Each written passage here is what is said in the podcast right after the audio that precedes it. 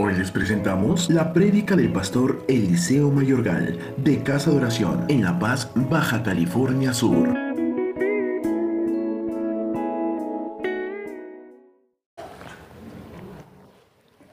El día de hoy vamos a ver, hermanos, el adorar. Hoy estaremos meditando en este hábito del Señor Jesús de adorar. Y les voy a invitar para que todos busquemos en nuestra Biblia Mateo 18, 20.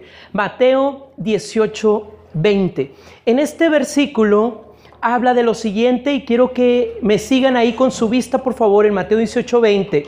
Porque donde dos o tres están congregados en mi nombre, ahí estoy yo en medio de ellos. Hermano, aquí el Señor Jesús está haciendo una gran revelación de la forma en la que debemos de estar cuando adoramos, que vamos a hablar de esto. Pero yo quiero que usted ponga mucha atención y se concentre en este hábito, porque hermanos, este hábito del Señor Jesús de adorar, hermanos, es una expresión, es un encuentro y es una experiencia con Dios. Cuando tú y yo adoramos, así como lo hizo el Señor Jesús, experimentamos estas cosas. Primero, hermano, experimentas una expresión. Pero ¿de quién es esa expresión? Tuya. Cuando tú adoras, la expresión sale de ti. Mira, ponme mucha atención en esto. La expresión no sale de los demás. Nosotros muchas veces hacemos las cosas por imitación, porque esa es nuestra naturaleza. Cuando los niños son pequeños, imitan a los papás. Y si los niños dicen groserías, es porque los papás las dicen. ¿Están de acuerdo conmigo? Eh, ya no, nadie dijo nada, así es sí, pastor, y así es no. Y si el niño, hermano, cuando está creciendo es enojón, pues a lo mejor, y todavía los papás dicen, yo no sé de dónde sacó lo enojón este niño. Lo aprende. Y esa es parte de nuestra naturaleza. Vamos aprendiendo. Entonces, hermano, el Señor Jesús, cuando adoraba, era una expresión personal de Él hacia Dios. Y eso es lo que nosotros hacemos. Cuando tú te expresas, así como el Señor Jesús expresaba, hermanos, lo que sigue en la adoración es un encuentro. Cuando yo expreso, me encuentro con Dios. Mire, hermano, ponga mucha atención a esto. Tú vas a Dios y yo no sé si lo habías visto desde esta perspectiva, tienes un encuentro único con Dios. Y era lo que hacía el Señor Jesús. La semana pasada lo vimos, que por eso el Señor Jesús se aislaba y se iba a orar, porque tenía quería tener esta expresión de su parte para encontrarse con su Padre. Cuando tú adoras, te encuentras y tienes, hermano, un encuentro especial con Dios como tú lo conoces, como tu Salvador, como tu sanador, lo conoces como el hacedor de milagros, lo conoces como tu Dios, como tu creador, como tú quieras, pero tienes ese encuentro. Y esto, hermanos, al final trae una experiencia. Eso es adorar. Cuando tú adoras, expresas, tienes un encuentro con Dios, pero también obtienes una experiencia. Una experiencia. Fíjense bien el ejemplo que les voy a poner. Un día decidimos ir a comer a algún restaurante nuevo que encontramos ahí en el Facebook. Mira, ahí dan los chilaquiles 3 por 2 vamos a probarlos.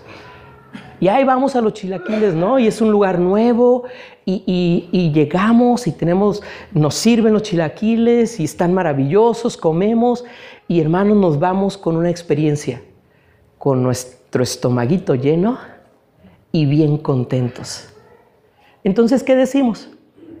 Como tuve una buena experiencia, digo, regreso al próximo 3x2 porque estuvieron deliciosos. Así es en la adoración. En la adoración yo tengo que hacer lo posible por llegar a Dios. Y ya que tengo ese encuentro con mi Creador, no me debo de quedar ahí.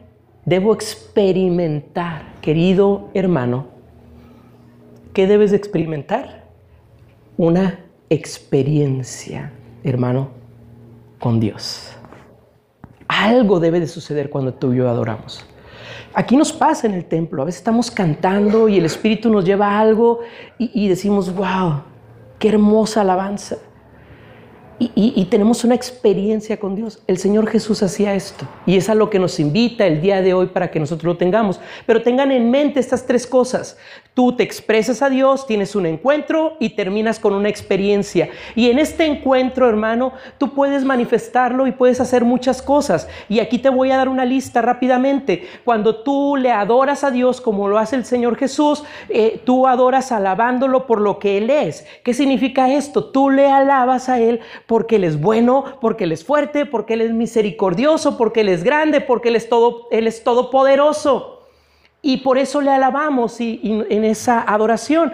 Pero también cuando le adoramos, y adoración también es agradecerle por lo que Él ha hecho en nosotros. Señor, gracias por este milagro. Gracias por esto tan sencillo. Gracias porque me libraste. Eso es adoración. También, hermanos, adoración es confesarle nuestros pecados. ¿Por qué es adoración confesarle nuestros pecados a Dios? Porque cuando tú le confiesas a Dios tu pecado, lo reconoces y le adoras como el santo que es tu Señor. Y le dices, ¿sabes qué? Estoy bien sucio, soy indigno y te adoro y te reconozco por la santidad que tú tienes y por eso necesito pedirte perdón también es rendirle la mente y la voluntad y las emociones. Aquí es donde nosotros tenemos muchos problemas. Es bien difícil para nosotros adorar a Dios de esta manera. Decirle, Señor, aquí está mi mente. Decirle, ay Señor, aquí está mi voluntad, haz de mí lo que tú quieras. Y nuestras emociones no tan fácil se las cedemos a Dios. Pero cuando tu mente, tu voluntad y las emociones, escucha esto, se las cedes a Dios, ¿qué pasa? Dios es adorado. ¿Sabías esto? Si no lo sabías, anótalo. Y llévalo en tu mente, porque esto es importante. Cuando tú dices, Señor, ok, me cayó el 20 de este mensaje que el pastor nos acaba de dar o que en tu palabra estoy recibiendo, eh, eh, pues voy a obedecerte. Dios es adorado. Ahora, también adoración es ofrecerle nuestra vida completa. Toda nuestra vida. Porque nosotros estamos compuestos por tres partes, un cuerpo, un alma y un espíritu. Eh, eh, entregarle el espíritu a Dios es bien fácil, porque venimos y cantamos y aquí está nuestro espíritu. Pero qué difícil es entregarle nuestro cuerpo, pero qué difícil es entregarle también nuestra alma. Y eso adora a Dios. Y también es obedecer lo que Él ha dicho que usted haga. Cuando tú eres obediente, le adoras. Y eso era lo que hacía el Señor Jesús. El Señor Jesús fue tan obediente que por eso murió en la cruz por nosotros. Y eso fue un acto de adoración pleno y directo a su Padre que está en los cielos. ¿Se acuerdan que él oraba en la cruz y le decía, Señor, si es posible que pase de mí esta copa? Porque era un hombre y estaba sintiendo, pero él sabía que parte de su adoración a su Padre era estar ahí y sufrir esto por cada uno de nosotros. Entonces, hermano, cuando tú obedeces a la palabra, cuando tú dejas de, mentir o dejas de decir malas palabras o dejas de robar y te vuelves obediente, hermano, le adoras. Pero también adorar es pedirle, hermano, que trabaje en nuestras vidas. Es cederle y decirle, Señor, está bien, ya entendí. Qué, qué hermoso testimonio nos dio Raúl cuando ellos decidieron dejar de jugar a ser Dios. ¿Qué pasó, hermanos? El milagro vino. ¿Pero por qué vino el milagro? Porque ellos decidieron adorar a Dios, entregándole, entregándole su vida y permitieron que Él trabajara en ellos. Y Dios hizo el milagro. También adorar es decirle a otros de su amor hacia Él. Cuando tú hablas del amor de Dios a otros, estás adorando a Dios. Estás poniéndolo en alto y eso es adoración. Cuando tú en medio de una plática con tus amigas les dices, ay, ¿qué creen? Dios hizo un milagro en nuestra iglesia. Resulta que una pareja ya van a estar embarazados, ya más bien ya están embarazados y nosotros orábamos porque Dios hiciera el milagro y, y la gente te escucha y dice, ¿de eso hizo Dios? Sí, eso hizo Dios. Eso es adoración. Cuando tú vas con la gente y le dices, oye, Dios te ama. Cuando tú vas con la gente y le dices, Dios ha hecho un milagro en mi vida, eso es adorarle. Pero también, hermano, y por último, es experimentar un nuevo amor por Él y un nuevo compromiso con Él. Cuando tú amas de otra manera a Dios y te comprometes de otra manera con Dios, con Jesús, con el Espíritu Santo, tú le adoras. Cuando tú haces este último punto, los ocho anteriores son bien sencillos de llevar. Pero tienes que aprender a amar a Dios de otra manera. Amarlo intensamente. Mira, aquí no se trata de querer. Querer es muy diferente a amar. Yo puedo querer todo y yo quiero este, este púlpito como quiero este, esta cajita y como quiero a Carlos. Y no te estoy comparando con el púlpito de que estés flaquito o nada de eso. Sino que, pues yo lo quiero, sí, también lo quiero. Y así como cuido este púlpito, pues lo cuido a él. Pero si yo digo, amo a Carlos, no solamente me preocupo por él, sino que mi forma de tratarlo debe de ser diferente para demostrarle el amor que le siento. Así debe de ser con Dios. Cuando tú realmente te comprometes a amar a Dios, tu vida debe de ser otra y tu forma debe de ser otra. Y, yo soy de la idea de que yo no, yo no le digo a mi esposa, te amo mucho. Porque o te amo o no te amo. ¿Están conmigo? Así es con Dios. O lo amas o no lo amas. Entonces yo le digo a mi esposa, ay, es que te, te, amo mucho. Más bien ella me dice, te amo mucho. Le digo, no, no, no, yo nada más te amo. Y créeme, te amo. Con Dios es igual. Entonces, hermano, cuando tú amas a Dios de otra manera, entonces le estás adorando. Hay muchas formas de adorar a Dios. Y Jesús nos mostró cómo adorarle.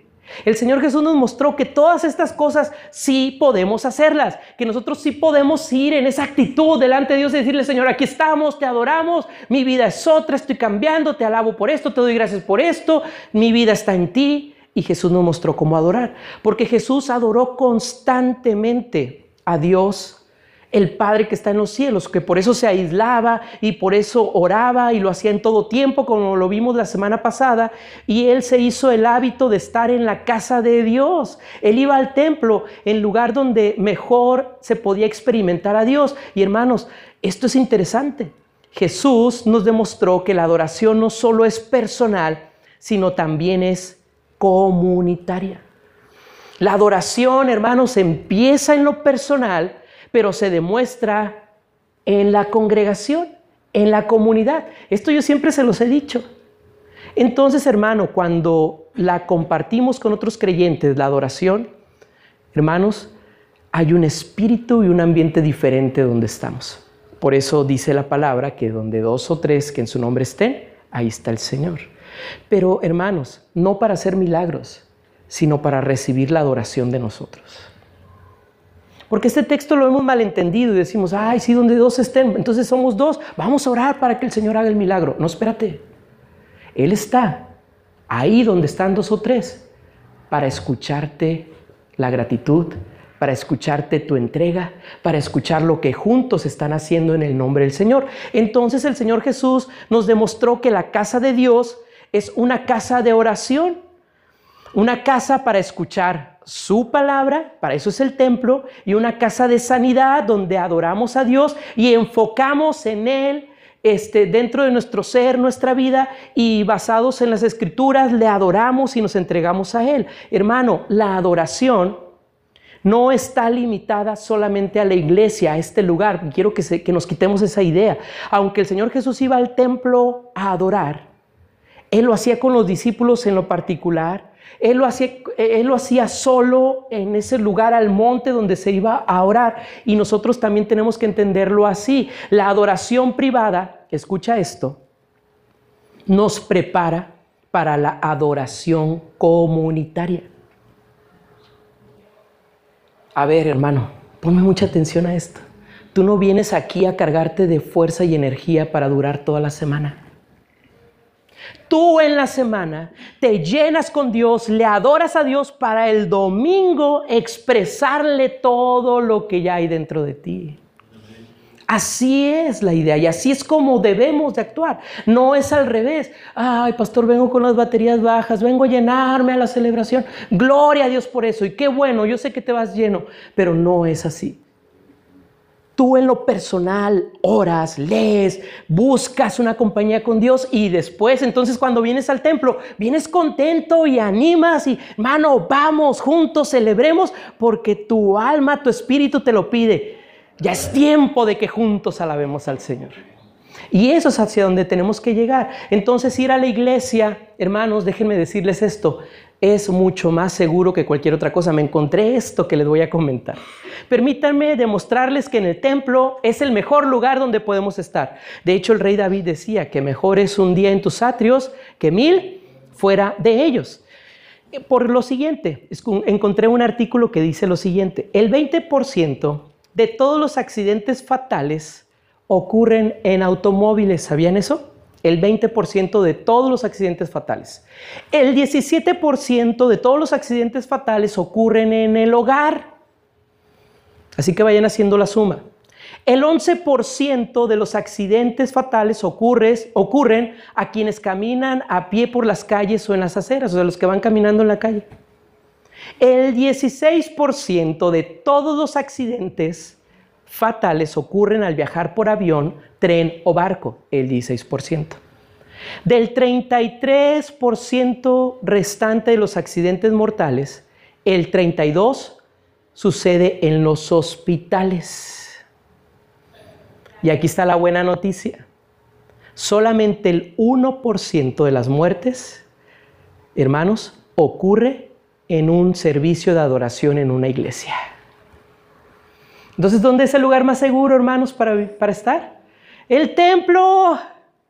Nada más que cuando salga de casa, dígale, Señor, ayúdame a llegar. Porque según el porcentaje allá vamos a estar mal, pero en el templo no pasan estas situaciones. Entonces, hermano, el 1% sucede aquí, que, y por lo regular es alguien que desafortunadamente se infarta, alguien, hermanos, que no vio un escalón y se golpea en la cabeza, y, etcétera. Accidentes increíbles. Pero, hermanos, entonces yo voy a mandar a hacer una. Ah, ¿Cómo se llaman estas cosas que se pegan en los coches? Este gracias a una calcamonía, una etiqueta que diga, ir a la iglesia puede salvar su vida, no se lo pierda. En verdad. Entonces, hermano, los miércoles venga al templo.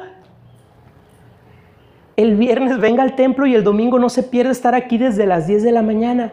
Hermano, el Señor Jesús nos enseñó a adorar.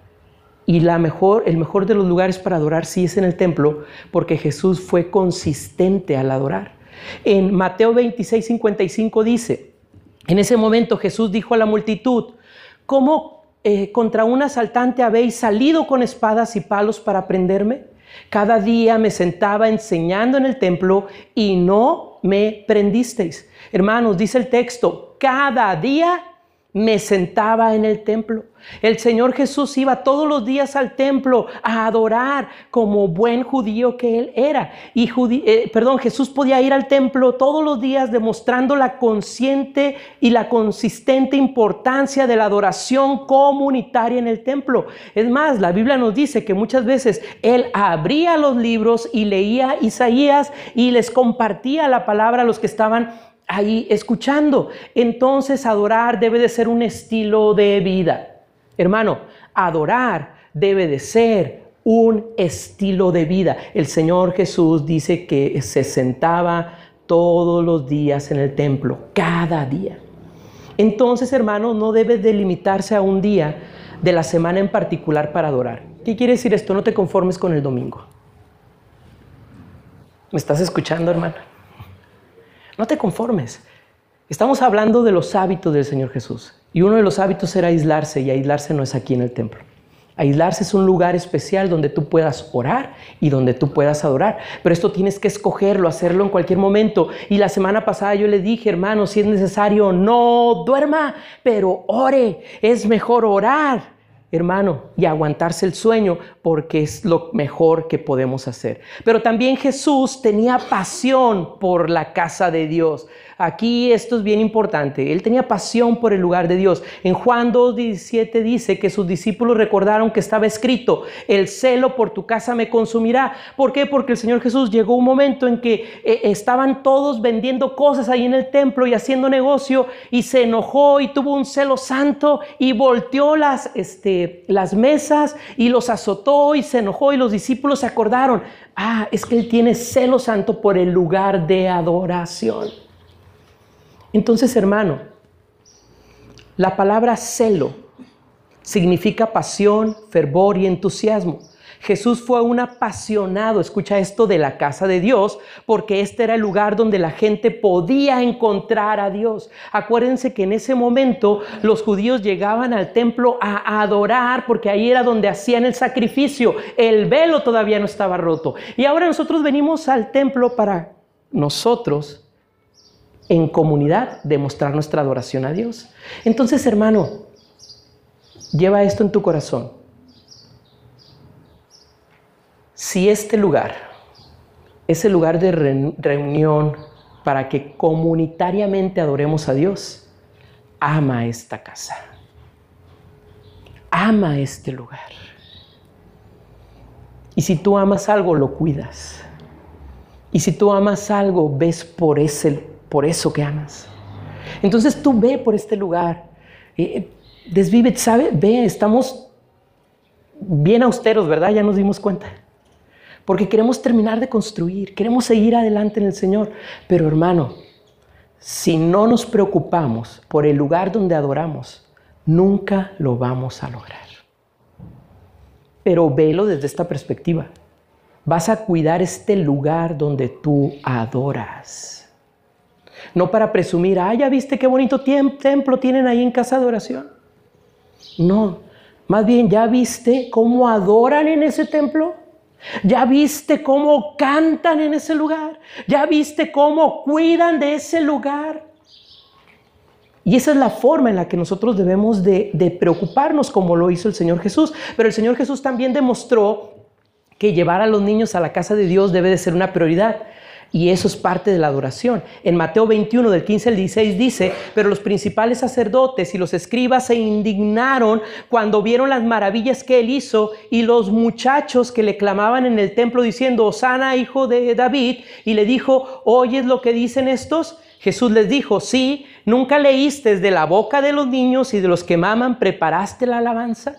Eran unos adolescentes los que estaban reconociendo a Dios, al Señor Jesús, ahí en el templo. Pero también el Señor Jesús en algún momento les dijo a sus discípulos, cuando los papás llegaban con los niños, déjenlos venir a mí, porque de ellos está lleno el reino de los cielos. Entonces, hermano, a los que son papás en este momento, ¿Qué estás haciendo para enseñarles a tus hijos esta hermosa bendición de adorar a Dios, de adorar a su Salvador? Traer los niños a la iglesia, hermanos, a ellos les va a ayudar a tener una brújula moral y una brújula espiritual, si así quiere llamarlo, una guía que ellos necesitan en estos tiempos tan disipados y locos que estamos viviendo. Pero no, Voy al templo, hijo, ¿quieres venir? No, papá, el Netflix está mejor. Oye, hijo, vamos a ir a adorar al templo, vente. No, aquí veo por internet el culto. Hermano, ¿dónde estaban los niños gritándole al Señor Jesús? En el templo. Si tú en casa no les enseñas a adorar, y no los traes a adorar al templo, ellos jamás van a entender que este es uno de los lugares donde juntos podemos adorar al Señor. Jesús comprendió que las personas tienen hambre de escuchar la palabra de Dios para poder adorar. En Lucas 19:48 ah, dice, pero no hallaba manera de hacer de hacerle algo porque el pueblo le escuchaba con mucha atención. O sea, la gente escuchaba lo que el Señor Jesús decía y nosotros cuando venimos aquí y ponemos atención cuando la palabra está siendo compartida, hermano, ¿qué cree que está haciendo? Adorándole. Cuando usted está aquí en lugar eh, pensando en lo que la palabra tiene, en lugar de estar pensando en el Super Bowl y que los Patriotas van a ser campeones otra vez, ¿está conmigo? No, porque el hermano le va al otro equipo, ¿verdad? Pero la idea es esta, bien sencilla. Si yo vengo aquí a escuchar la palabra, mi mejor forma de adorarle es escuchándola. ¿Me está escuchando? Escuchando la palabra, hermano. Entonces esto es importante. En todas las personas, al final de cuentas, hay un deseo interno de escuchar la enseñanza, la explicación y la palabra de Dios. Y eso es importante, por eso nos gusta escuchar a estos grandes predicadores, porque traen algo que viene y ministra, y la palabra es así, la palabra llega, y, hermanos, trae bendición, pero también trae reflexión. Y hermano, cuando la palabra trae algo que tenemos que cambiar, tenemos que tomarlo. Y es importante. ¿Y por qué viene esto? ¿Por qué sucede esto, hermano? Por una sencilla razón. Todos fuimos creados con una necesidad espiritual y la llenamos con la palabra, la llenamos con Dios, la llenamos con Jesucristo, la llenamos con la adoración que le entregamos al Señor. La Biblia, hermano, no desanima a las personas. Las personas son las que se desaniman cuando escuchan a alguien que utiliza mala palabra y que las actitudes no son las mejores y no son las correctas. Al final de cuentas son humanos. Pero hermano, tú cuando vienes a este lugar no vienes a escuchar y a ver a la persona. Vienes a escuchar a Dios hablándote por medio de una persona. Vienes a escuchar la palabra de Dios por medio del predicador. Entonces, hermano, todo el pueblo Hermanos, iba y buscaba al Señor Jesús porque querían oírle desde temprano. Eso es lo que dice Lucas 21, 38. Entonces la adoración no es solamente lo que decimos, no es solamente lo que cantamos. Hermano, la adoración es escuchar a Dios, pero es escuchar atentamente lo que quiere decirnos. Esa es adoración. Es que oíste lo que dijo el pastor. ¿Qué dijo? ¿De qué habló? ¿Acuerdas de los, del reto de fe? ¿Te acuerdas del reto de fe? No, yo ya me estaba, ya es más, ya me había salido. Hermano, adore a Dios, escuchando su palabra. Jesús, hermanos, incluyó el dar como una parte esencial de la adoración el dar. Marcos 12:41 dice, estando Jesús sentado frente al arca del tesoro, observaba cómo el pueblo echaba dinero al arca y muchos ricos echaban mucho. Y también nos cuenta, hermanos, que el Señor Jesús estaba con sus discípulos y llegó una mujer y solamente dio dos moneditas y llegó un hombre que con toda pompa echó un saco lleno. El Señor Jesús observa lo que nosotros damos y esa es la forma en la que nosotros le adoramos. Miren, todos vayan a Génesis capítulo 4, versículo 4. Y alguien que lo lea rápidamente, por favor, Génesis 4, 4. Dice, y Abel trajo también de los primogénitos de sus ovejas, de lo más gordo de con a y a su. Entonces, hermano, ¿escuchó lo que se acaba de leer? Dios ve de qué forma nosotros le adoramos cuando damos. A ver, hermano, no te estoy diciendo que tú vengas y traigas todo el dinero que tengas. No, ¿cómo das lo que le traes al Señor? ¿En verdad es para adorarlo? ¿O es porque, ay, pues es que cuando empezamos el año hicimos una promesa y no sé cómo hacerle, pero bueno, ni modo, ahí va? Eso no es adoración. Adoración, digo, el Señor Jesús sabe cuando nosotros le adoramos con nuestro peso. El Señor Jesús sabe cuando nosotros le adoramos con nuestras dos monedas. También sabe cuando tú le adoras con ese saco lleno que traes todos los domingos. Pero sabe cómo lo haces. Y esa es la forma en la que adoramos. Por eso cuando vamos a levantar nuestras ofrendas, le decimos, Señor, bendice esta ofrenda y recíbelo como un acto de adoración. No es que queramos sacarte el dinero, si no ya tuviéramos el templo terminado. ¿Están conmigo? No, el pastor no trajera bocho, ¿Qué trajera, hermanos? Ah, gracias, Pablo. lo espero ahí en la puerta de mi casa, el Mercedes, Pablo. Pero eh, eh, esta es la idea. Dios, hermanos, observa lo que nosotros damos. Dios, al final de cuentas, no necesita nuestro dinero. Sin embargo, todos necesitamos darlo urgentemente. Hermano, ¿por qué? Porque es la forma en la que expresamos nuestra fe, nuestra obediencia y esto es adoración. Porque donde tu tesoro, allí también estará tu corazón. Mateo 6:21. Porque donde esté tu tesoro, allí también estará tu corazón.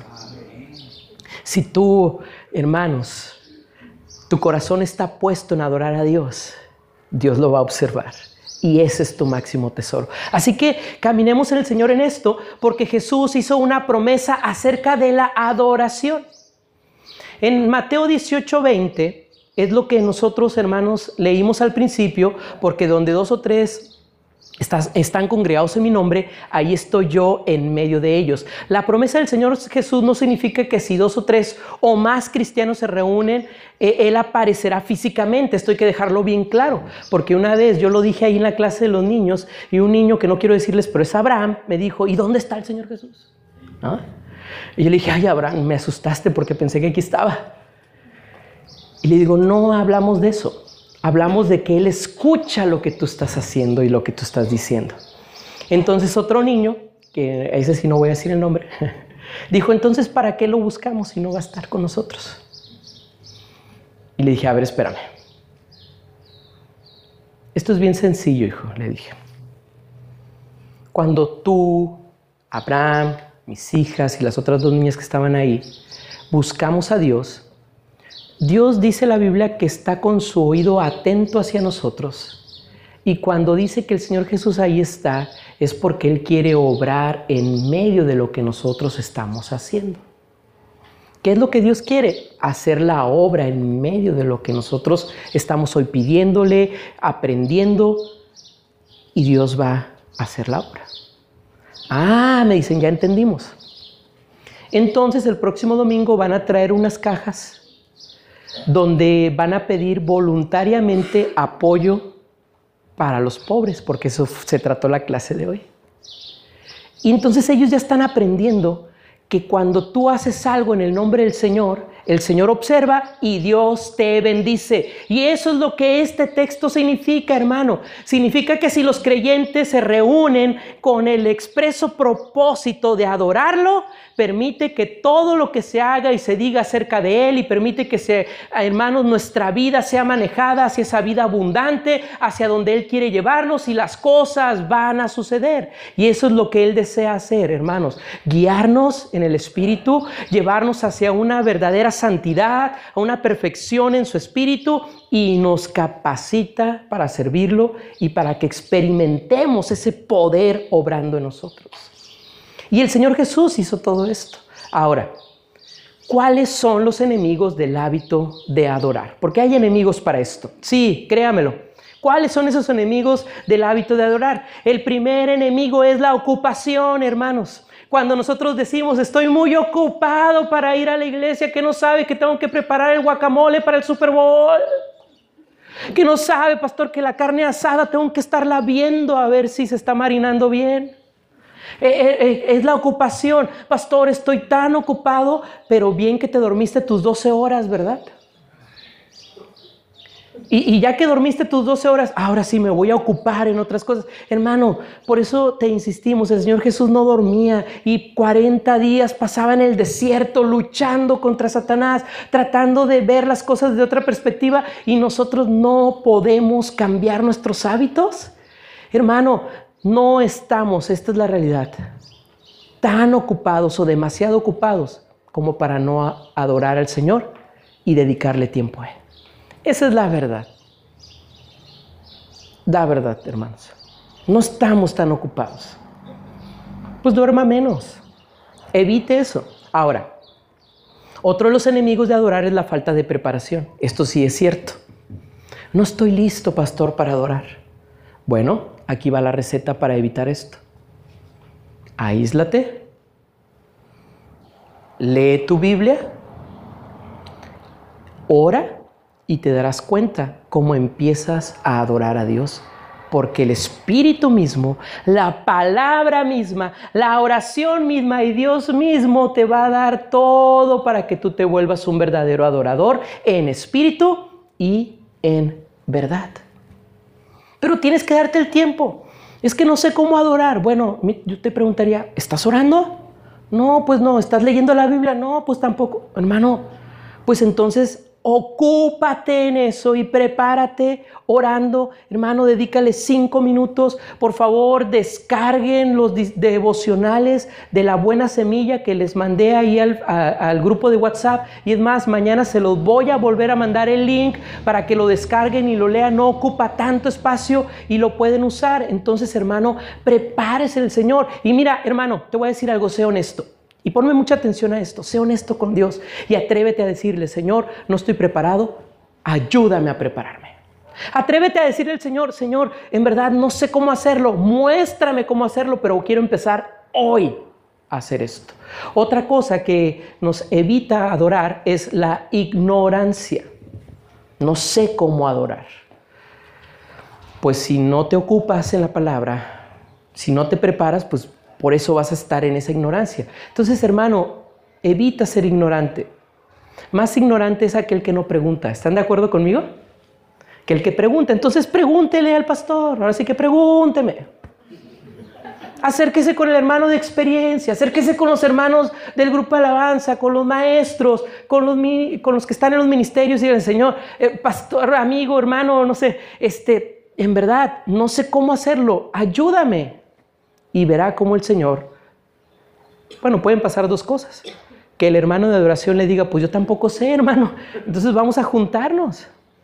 O el hermano diga, ¿sabes qué? Vamos a juntarnos un día a la semana y vamos a leer, vamos a orar y te voy a enseñar cómo hacerlo. Hermano, atrévase a hacer eso con sus hermanos. La autosuficiencia es otro enemigo. Autosuficiencia. No recibo nada por ir a adorar. ¿A qué voy? ¿Nada más a levantar las manos y a gastarme la garganta cante y cante? No, hermano. No crea que usted ya está listo y preparado necesita de Dios y es urgente. Otro de los enemigos del hermanos de la adoración son las excusas. Tengo otras cosas que hacer en mi día libre. Otras cosas. Yo sé que ustedes descansan el domingo y hermanos, en el nombre del Señor yo los bendigo por venir en este día y gozarse del Señor. Y qué bueno. Y hay algunos que descansan también el sábado y ese día también lo aprovechan. Pero yo voy a hacerles una pregunta. ¿Saben qué día descansa el pastor? No, pues ahí se los voy a dejar porque todavía no lo sé. ¿Por qué? Porque hermano, no se puede descansar en el Señor. En el Señor es de todos los días. Porque si tú, hermano, tienes excusas y pones como excusa tu día libre, Cuidado, porque en algún momento ese día libre va a desaparecer. ¿Está conmigo? Entonces, entienda este concepto. Ahora, las distracciones. Tengo muchas ocupaciones en este momento.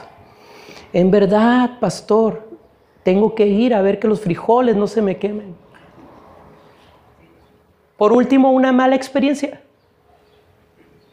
Esto es preocupante tuve una mala experiencia en la iglesia o fui herido y lastimado y ofendido en otra iglesia.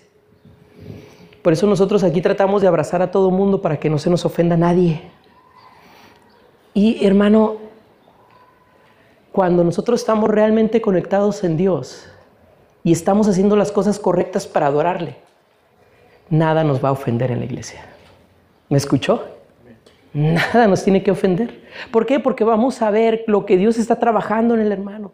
Porque vamos a empezar a ver que ese hermano sí es imperfecto, pero Dios lo usa. Y vamos a ver todas las cosas de otra manera. Entonces estos son los enemigos. Ahora, haga de la adoración un hábito. Y aquí me voy a ir rapidísimo, hermanos, porque es bastante largo esto. Haga de la adoración un hábito. Decida ser un adorador. Escucha esto privado y comunitario. ¿Me está escuchando? Un adorador en casa y venga al templo y demuestre cuánto usted adora a Dios. Eso es importante. No hay nada más importante que adorar a Dios diariamente y en, privado. Pero también es bien importante venir por, una vez por semana cuando menos y estar unido con los demás creyentes. Cuando la adoración llega a ser nuestra prioridad, escucha esto, todo lo demás se ordena y se pone en el lugar correcto. Ahora, encuentre una iglesia que sea doctrinalmente sana. Esto es importante. Desafortunadamente en nuestros tiempos hay muchas iglesias donde se manejan doctrinas muy extrañas, raras. Hay otros que, nos aferramos a las viejas doctrinas también. O sea, hermano, yo creo esto. Tenemos que buscar aquí en Casa de Oración un equilibrio y aquí, hermanos, el centro es Jesucristo. Y aquí la palabra es nuestra norma de fe. Creemos en eso, hermano. Sí, aquí creemos en la Trinidad. Aquí creemos en esta libertad que tenemos en el Espíritu de adorar. Pero también, hermano, debemos de venir a la escuela dominical y debemos de venir a los discipulados para ver si es cierto que lo que los dicen ahí es la verdad a la luz de la palabra. Entonces, hermano, tenemos que buscar ese lugar donde nosotros a la luz de la Biblia digamos, aquí me están diciendo la palabra y el Espíritu me dice, este es el lugar. Entonces, hermano, sea feliz en ese lugar y permita que el Señor lo lleve a una adoración diferente. Entonces, es vital para su salud espiritual, escuche bien esto, estar en una iglesia a la cual usted pueda llamar mi segunda casa o mi segundo hogar. Entonces yo le invito para que aquí en casa de oración usted se sienta como en su segunda casa, como en su segundo hogar. Entonces que usted llegue y tenga toda la libertad del mundo de venir a trapear y barrear porque barrer porque esta también es su casa que se tome la libertad, querido hermano, de venir a casa de oración y decir, ah, mira, voy a pintar aquí porque esta también es su casa. ¿Está conmigo? La iglesia, al final de cuentas, es el lugar visible donde nosotros mostramos, mostramos nuestro compromiso con Dios y nuestra adoración. Ahora, asistir a varias iglesias y no comprometerse en ninguna de ellas puede conducir a un caos espiritual. ¿Me está escuchando? No, no le... A ver, hermano, póngame atención, por favor. Sí, les voy a llamar la atención. No anden buscando en otros lados. Aquí tiene una iglesia donde se le ofrece un discipulado bíblico, donde se le ofrece una celebración completa, donde los miércoles venimos a orar, donde los viernes tenemos estudio bíblico y discipulado bíblico, donde tenemos actividades especiales para los matrimonios, para las mujeres, para los niños, donde se atiende a los niños. Entonces, hermano, comprométase con su iglesia. Y como ya lo vimos, esa es la mejor forma en la que usted va a adorar al Señor. Entonces no ande de un lugar a, pastores que me invitaron a una conferencia.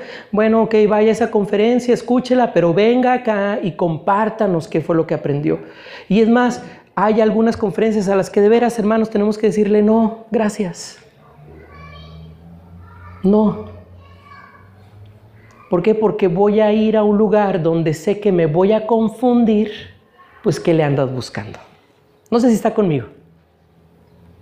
Evítese esos problemas y comprométase en un lugar. Ahora, haga un compromiso de ofrecerle a Dios por lo menos dos horas de cada domingo para adorarle. Dos horas. Empezamos a las 11, 11 y cuarto la celebración y estamos terminando, ya me voy a apurar a la, una y a veces la una pasadas nos aventamos dos horas aquí. Que, parece como si fueran diez minutos, ¿verdad, hermanos? Están conmigo. ¡Ay, rapidísimo! Sí, pastor.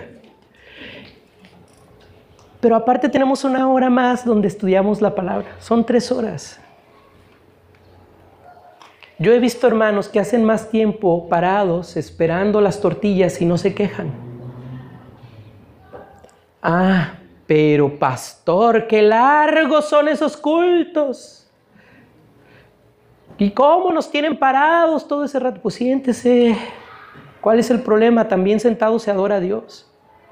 Pero la idea, hermano, es que usted le dé tiempo a Dios de calidad. Eso es lo que hacemos con los hijos. Voy a entregarle tiempo de calidad a mis hijos. Bueno, ¿y por qué a Dios no le entrega calidad de tiempo? ¿Por qué a Dios no le entrega las cosas completas?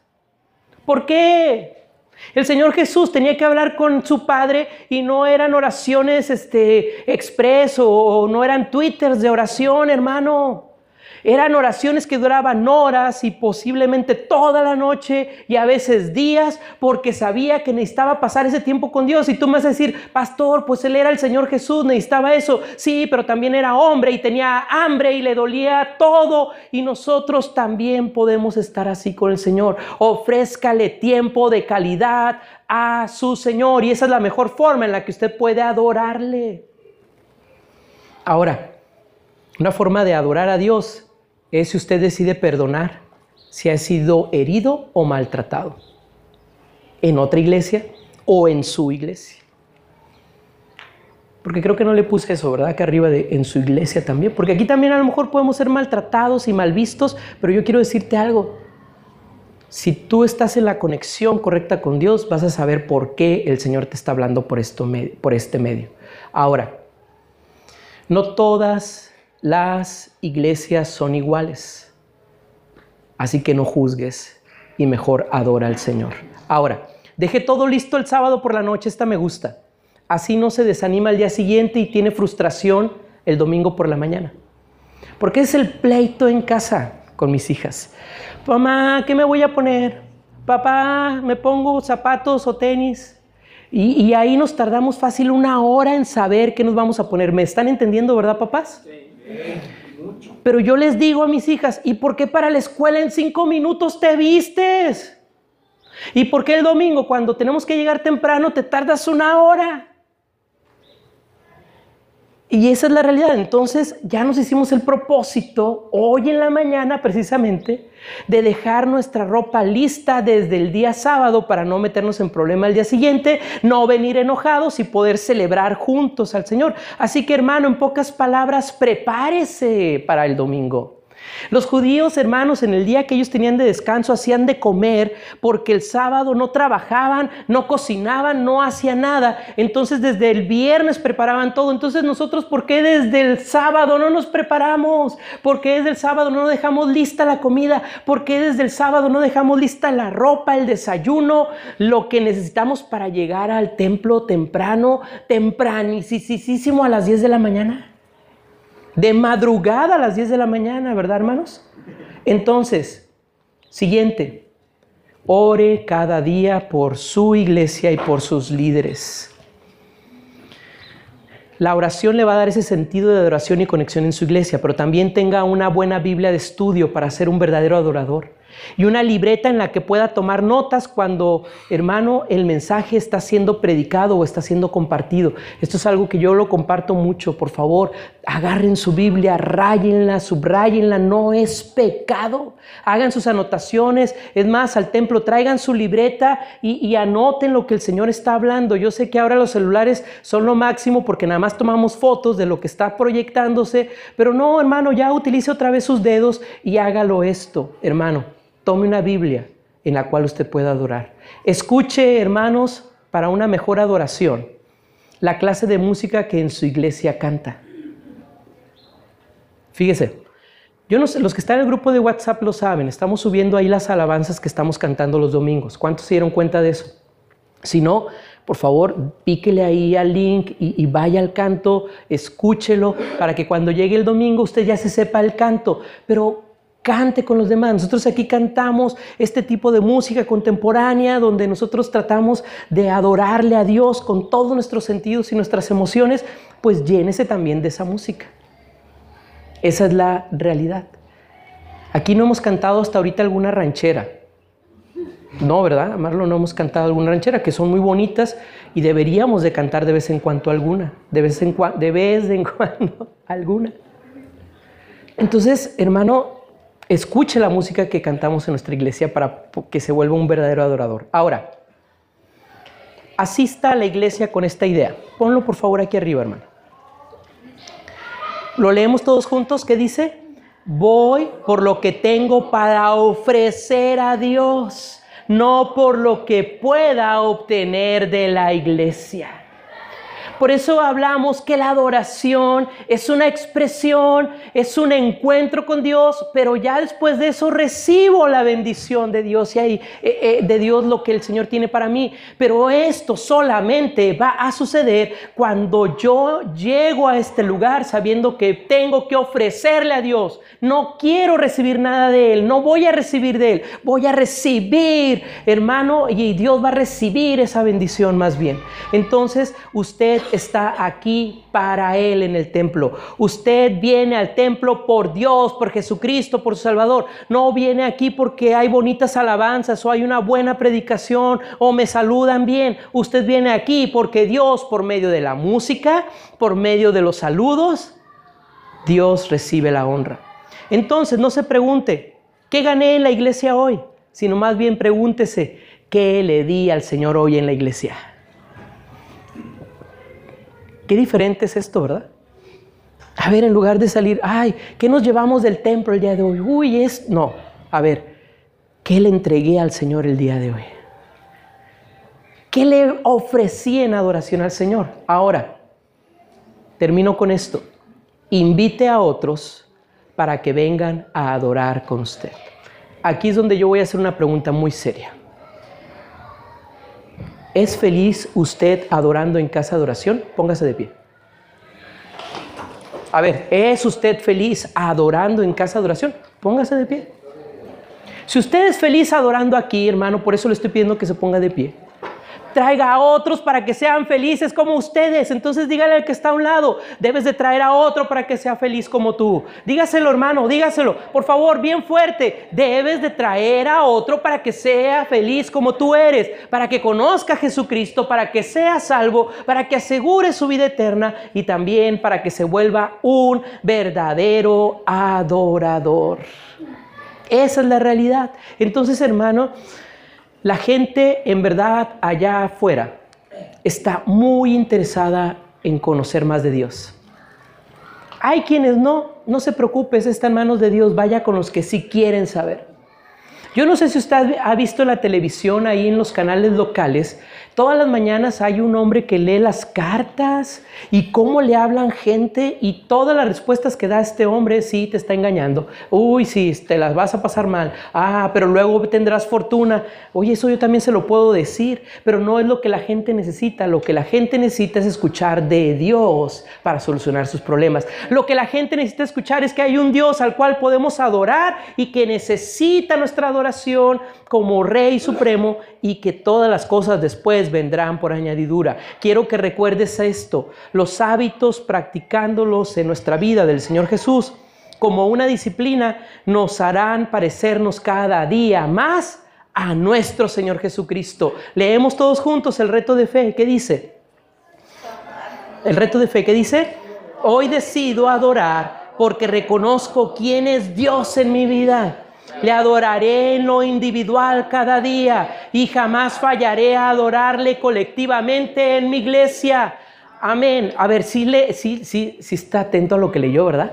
No fallaré a adorar colectivamente. Porque Dios nos está mostrando que ya no hay pretexto para ser un verdadero adorador. Si el Señor Jesús lo pudo, si el Señor Jesús se aisló y si el Señor Jesús leyó la Biblia, pues hermano, sea un adorador completo delante de Dios. Deje de poner pretextos. Y lo voy a invitar para que cierre sus ojos. Y que ahora usted ahí en su lugar, así como está ya puesto de pie, le diga al Señor, Señor, si yo me puse de pie es porque estoy contento en este lugar. Si yo hoy me puse de pie es porque realmente estoy contento por lo que tú, Señor, estás haciendo en mi vida. Y si yo me puse de pie es porque reconozco que necesito adorarte. Y necesito adorarte primero en casa, todos los días, buscarte intensamente para que aquí en casa, en este segundo hogar, yo pueda desbordar mi adoración con mis hermanos colectivamente. Porque eso es lo que Dios busca al final de cuentas. Dios busca a esos verdaderos adoradores, a esos verdaderos adoradores que en casa ya lo hicieron y que aquí lo demuestran y que aquí contagian a los demás en esa adoración. Señor, hoy haz de cada una de estas vidas vidas diferentes y haz de nosotros algo totalmente diferente. Este es el mensaje que tuvimos de nuestro pastor Eliseo Mayorga de Casa de Oración en La Paz, Baja California Sur. Los esperamos todos los domingos a partir de las 10 de la mañana. Y recuerda que en Casa de Oración solo faltas tú.